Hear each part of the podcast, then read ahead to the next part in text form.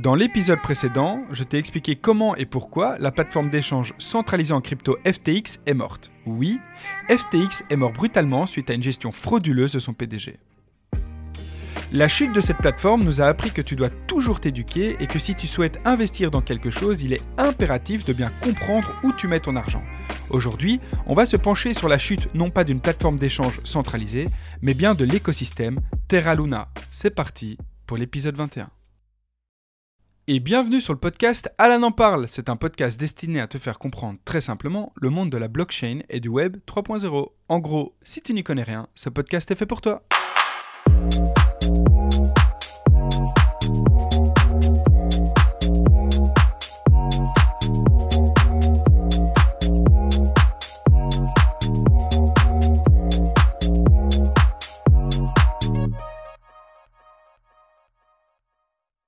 Tout d'abord, il faut que tu saches que la chute de l'écosystème Terra Luna est un phénomène bien connu dans le monde des crypto-monnaies.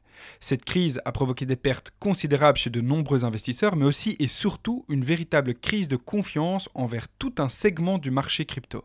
Cette crise a provoqué une panique d'une brutalité rare et a littéralement marqué le marché en question. Mais donc, qu'est-ce que c'est que Terra Luna? Alors, Terra Luna, c'est avant tout un écosystème. Terra, c'est en fait le nom de la blockchain et la crypto-monnaie de cette blockchain s'appelle Luna. Ça signifie donc que la base de l'écosystème Terra Luna, c'est donc la blockchain Terra. Ensuite, il y a le Luna qui est donc la crypto-monnaie de la blockchain Terra les détenteurs de la crypto-monnaie Luna peuvent voter sur des décisions importantes concernant le réseau Terra, donc concernant la blockchain en question, telles que par exemple les modifications du protocole et des ajouts de nouvelles fonctionnalités, etc. etc. Mais c'est pas tout. La particularité de cet écosystème est qu'il existe l'UST, qui est en fait un stablecoin, donc une crypto-monnaie stable adossée au dollar. Ça signifie que 1 UST vaut 1 dollar. L'UST est donc aussi construit sur la blockchain Terra. Voilà donc la composition de l'écosystème Terra Luna.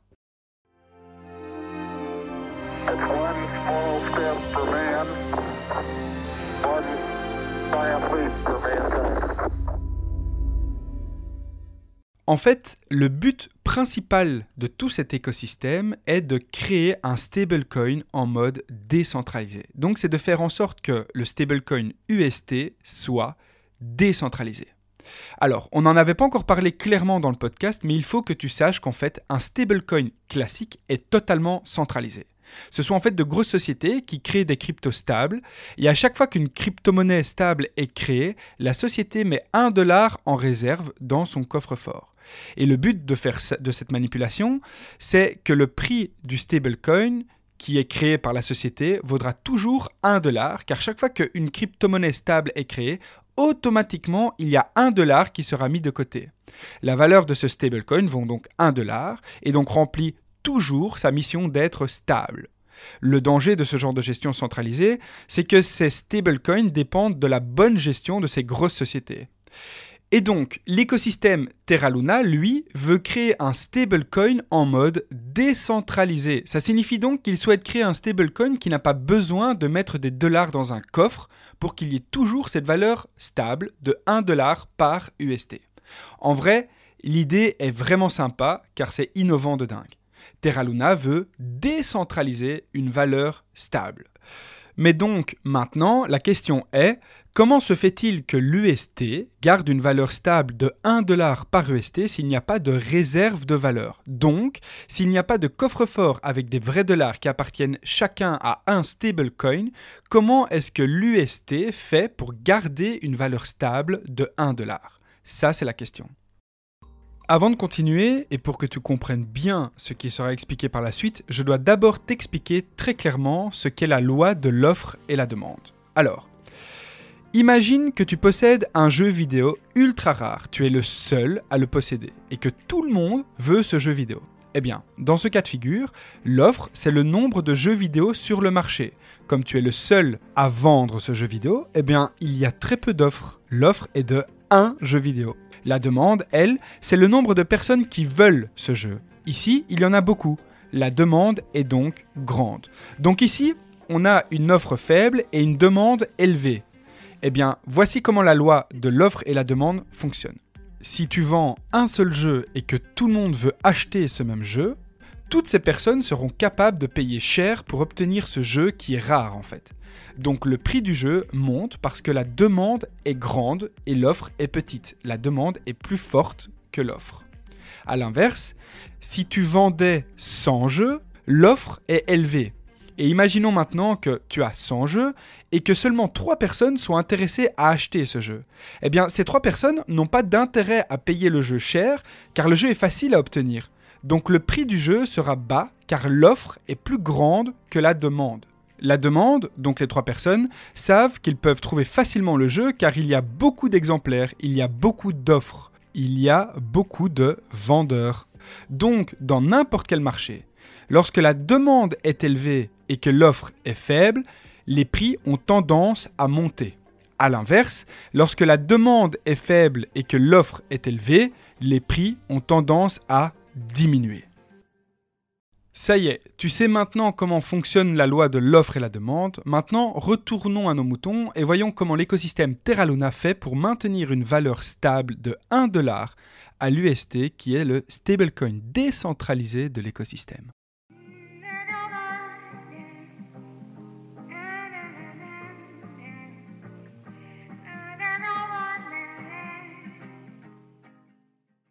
Il y a une règle qui me donne du fil à retordre, c'est la règle d'or.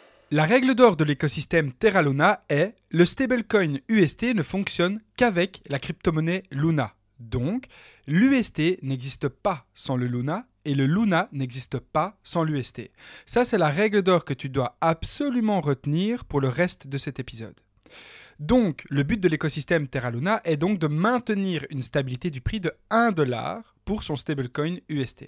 Et pour ça, l'écosystème va utiliser la crypto-monnaie Luna. C'est donc en travaillant avec le Luna et l'UST que le prix de l'UST va être maintenu à 1 dollar. Et voici comment ça fonctionne. Alors, la blockchain Terra a mis en place plusieurs mécanismes pour justement stabiliser le prix de l'UST à 1 dollar. Je vais utiliser un exemple simple. Imaginons que plein de gens veulent acheter des UST, car la technologie blockchain Terra fait en sorte que les transactions sont bien plus rapides que sur d'autres blockchains, par exemple. Donc d'un coup, plein de gens veulent acheter des UST, le stablecoin UST. Étant donné que le stablecoin UST n'a pas de réserve de valeur de 1 dollar, son prix peut varier, vu que quand on a une réserve de valeur de 1 dollar par stablecoin, on ne peut pas modifier son prix étant donné que un stablecoin est backé sur 1 dollar. Ici, ce n'est pas le cas. Donc, si d'un coup, plein de gens veulent acheter l'UST, eh bien, dans ce cas, les prix vont tout simplement augmenter. C'est comme dans l'exemple du jeu vidéo que j'ai cité juste avant. Si d'un coup, plein de personnes veulent acheter du UST, eh bien, les vendeurs pourront tout simplement augmenter les prix et se faire de l'argent. Ça veut dire que l'UST va être plus haut que 1 dollar à un moment donné. Et imaginons dans notre exemple qu'il y ait tellement de gens qui achètent de l'UST d'un coup que le prix augmente de 1 dollar jusqu'à 1,5 dollar. Donc maintenant, un UST vaut 1,5 dollar. Du coup, dans ce cas, l'objectif du stablecoin qui est donc de rester à un prix de 1 dollar n'est pas atteint. Il faut donc absolument trouver un moyen pour que le prix diminue. Et pour que le prix diminue, on peut utiliser plusieurs mécanismes. On peut par exemple faire en sorte que plein de personnes vendent leur UST pour que l'offre soit plus grande que la demande. Il faut donc encourager, inciter les gens, les utilisateurs à vendre leur UST. Un autre exemple est d'inciter les gens à créer plus d'UST sur la blockchain. Tu vas me dire, mais pourquoi mettre plus d'UST en circulation fera diminuer le prix? Eh bien, c'est le même principe que l'inflation. Quand on met plus de monnaie en circulation, la valeur de la monnaie vaut moins qu'avant. J'explique ce principe de l'inflation donc dans le bloc 3, donc l'épisode 3. En fait, au plus il y a de billets en circulation, au moins ces billets sont rares et donc au moins ils ont de la valeur. Et c'est exactement la même chose avec l'UST. Au plus il y a d'UST, au moins ils auront de la valeur. Donc dans notre exemple, pour diminuer le prix de l'UST, pour qu'il redescende à 1 dollar alors qu'il est à 1,5 dollar, la blockchain Terra aura deux solutions. Premièrement, faire en sorte que beaucoup d'utilisateurs vendent leur UST pour diminuer le prix. Deuxièmement, faire en sorte que l'utilisateur mette plus d'UST en circulation afin de créer une inflation et donc que le prix de l'UST diminue également. C'est la même chose que notre exemple avec les jeux vidéo. Au plus il y a de jeux vidéo à vendre, au plus ceux qui veulent l'acheter ont le choix de négocier un prix car les jeux vidéo sont de moins en moins rares. Eh bien, l'écosystème Terra Luna a principalement opté pour le deuxième point, c'est-à-dire inciter les utilisateurs à mettre plus d'UST en circulation. Donc, inciter les utilisateurs à créer une inflation. Rappelle-toi la règle d'or. L'UST n'existe pas sans le Luna et le Luna n'existe pas sans l'UST. C'est la règle d'or. Donc si tu chipotes au Luna, tu chipoteras d'office à l'UST. Et si tu chipotes à l'UST, tu chipoteras d'office au Luna. Ces deux cryptos sont corrélés. Donc, pour inciter les utilisateurs à mettre plus d'UST en circulation, la blockchain Terra leur permettra de verrouiller une quantité de crypto-monnaie Luna en tant que garantie et ainsi émettre de l'UST en fonction de la garantie que tu as mis. Putain. Rien compris, moi. T'inquiète, ce que je veux dire par là, c'est que, par exemple, un utilisateur va verrouiller 100 dollars de Luna qu'il ne pourra donc plus utiliser vu que c'est verrouillé dans un coffre, et en échange, il recevra 100 dollars d'UST. Dans cet exemple, il a donc mis 100 dollars d'UST sur le marché en plus, et l'utilisateur met ses Luna dans un coffre verrouillé, car il peut ainsi les staker, donc gagner plus de Luna le temps qu'il les verrouille. La blockchain Terra est un proof of stake comme Ethereum. Et donc, ça a du sens étant donné que ça incite clairement l'utilisateur à staker ses Luna pour pouvoir se faire encore plus de Luna et donc pour pouvoir se faire encore plus d'argent. Il faut aussi que tu saches que la blockchain Terra possède des contrats intelligents qui surveillent le marché en permanence. Et lorsque le prix de l'UST dépasse 1 dollar, par exemple, ces contrats intelligents achètent de l'UST sur le marché à des prix inférieurs à 1 dollar. Donc le prix de l'UST diminuera aussi à ce moment-là. Pour faire diminuer le prix, les contrats intelligents peuvent aussi vendre des UST. En fait, la blockchain Terra utilise plein de stratagèmes différents en même temps pour que le cours de son stablecoin UST reste à 1 dollar. Que ce soit des mécanismes automatisés grâce au smart contract ou encore des incitations auprès des utilisateurs. Mais donc, pourquoi parle-t-on de la chute de l'écosystème Terra Luna? Alors, prenons maintenant l'exemple où l'UST diminue de valeur. Les différents mécanismes vont faire donc en sorte d'augmenter la valeur en supprimant des UST en circulation ou encore en incitant les utilisateurs à mettre des UST dans des coffres forts. Le fait de supprimer des UST ou de les verrouiller, ça va créer automatiquement des Luna. Car je le répète, si tu touches au UST, tu touches au Luna. C'est la règle d'or. Et il faut pas oublier que ces Luna valent quelque chose, donc les utilisateurs revendent les Luna et se font de l'argent. Mais le point bancal dans cette histoire, c'est que les gens ont commencé à comprendre le système et surtout sa fragilité. Les gens ont commencé à avoir peur car le cours du Luna dépend trop de l'utilisation de l'UST et inversement. Les utilisateurs ont commencé à perdre confiance en ce système. Et donc, ils ont commencé tout doucement à vendre leur UST contre d'autres stablecoins ou d'autres cryptos. Ce qui fait littéralement diminuer le prix de l'UST. Comme le prix de l'UST diminue, car les gens vendent l'UST, eh bien, le prix du Luna, lui, augmente. C'est la règle d'or. Donc là, pour résumer, on a un stablecoin UST décentralisé qui diminue progressivement de valeur parce que les gens commencent à perdre confiance en ce système décentralisé. Mais comme l'UST diminue, quand on touche à l'UST, on touche au Luna. Le Luna, lui, la valeur du Luna augmente. Et il y a un moment donné le cours du Luna a commencé à fortement diminuer d'un coup. Les gens disent que ce sont de grosses institutions qui possédaient des Luna qui ont fait exprès de tout vendre, ou en tout cas de vendre une grosse partie, pour se faire en fait beaucoup d'argent, vu que le prix du Luna à ce moment-là augmentait étant donné que l'UST lui diminuait. Donc l'UST diminue, le Luna augmente, et d'un coup on revend plein de Luna. Et donc ça fait chuter le prix du Luna. D'autres disent que ce sont simplement des ventes successives suite à un manque de confiance des utilisateurs, mais ça en vrai on ne le saura jamais. En mai 2022, le cours du Luna descendait tellement que la direction a voulu en fait rattraper le cours du Luna en achetant la crypto en question. Il existait en fait une tirelire, donc une réserve de valeur de 3,5 milliards de dollars en crypto-monnaie, et là-dedans il y avait 80 000 bitcoins. Ils ont donc vendu 80 000 bitcoins en un coup pour ensuite acheter des Luna. Mais quand tu vends 80 000 bitcoins en une fois, ça fait chuter le prix du bitcoin. Et là, c'est la grosse panique. Il faut savoir que Bitcoin, c'est un peu la référence sur le marché des cryptos. Quand Bitcoin va mal, toutes les cryptos vont mal car les gens ont peur et vendent.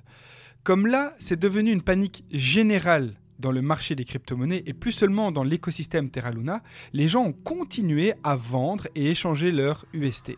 Et donc l'UST crash aussi, passant de 1 dollar à 10 centimes. Ça veut dire que quand tu as 1000 UST, à la base, ces 1000 UST, tu les avais achetés 1000 dollars. Et eh bien maintenant, avec les 1000 dollars que tu as mis pour ces 1000 UST, il ne te reste plus que l'équivalent de 100 dollars. Le Luna, quant à lui, est passé de 80 dollars à 1 dollar en moins d'une semaine. Voilà comment l'écosystème Terra Luna est mort. En fait, sur un projet comme celui-ci, l'élément le plus important pour que ça tienne la route, c'est la confiance. C'est un projet qui ne fonctionne qu'à travers la confiance. Et la confiance collective, une fois qu'elle est rompue, c'est presque impossible de la reconquérir. Le Luna et l'UST, c'est une balance qui doit toujours tenir en équilibre. Tu dois voir cette balance comme une planche en bois avec d'un côté le Luna et de l'autre l'UST. Et cette planche en bois tient en équilibre sur une balle. Cette balle, c'est la confiance collective. Si la balle, donc la confiance, ne reste pas à sa place, tout peut s'effondrer. Et c'est exactement ce qui s'est passé avec Terra Luna.